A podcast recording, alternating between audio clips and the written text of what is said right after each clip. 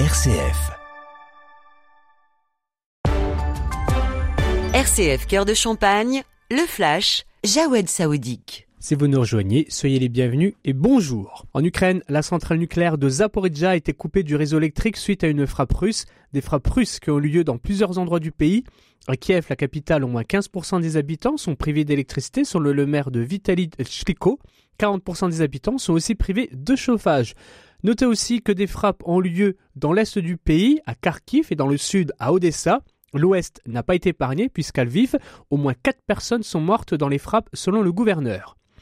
C'est demain que débute le 36e sommet franco-britannique. Le Premier ministre Rishi Sunak sera reçu à Paris par Emmanuel Macron. Les discussions porteront sur la question migratoire. Revenons en France où une nouvelle journée de galère est attendue pour les usagers des transports, notamment en moyenne 2 TER sur 5 circuleront ainsi qu'un TGV sur 3. 20 à 30% des vols seront annulés dans le secteur aérien.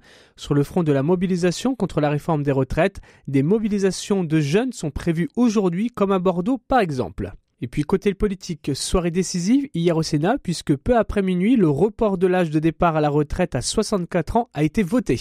Vous savez qu'il s'agit du décisif article 7. La majorité sénatoriale de droite a sorti la et lourde pour accélérer les débats en utilisant l'article 38 qui clôt les débats face à l'obstruction à de gauche.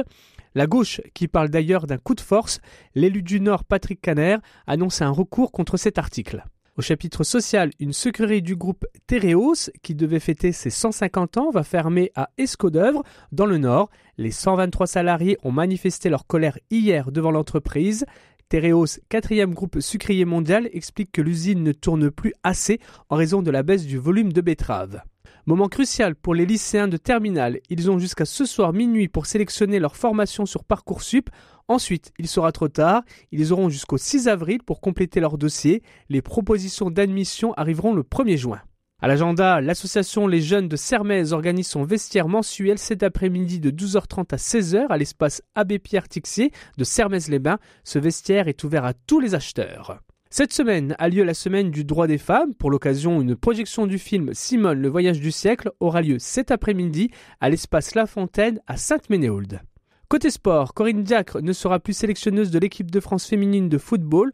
On l'a appris hier soir. Le comité exécutif de la Fédération française de football se réunit ce matin pour lui signer son départ à quelques mois de la Coupe du Monde en Australie. Plusieurs joueuses s'étaient mises en retraite de l'équipe de France. Elles dénoncent ses méthodes et son management. Le comité exécutif doit se mettre dès maintenant à la recherche d'un successeur. On parle d'Hervé Renard, sélectionneur de l'Arabie Saoudite, ou encore de Gérard Prêcheur, l'actuel entraîneur de la sélection féminine du PSG.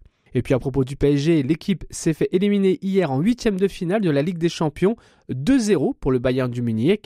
Un Bayern bien supérieur au PSG, Kylian Mbappé a été muselé pendant toute la rencontre. Fin de ce flash, toute l'actualité à retrouver sur rcf.fr et sur les réseaux sociaux. Tout de suite, on retrouve Christopher Fosten et son invité de la rédaction.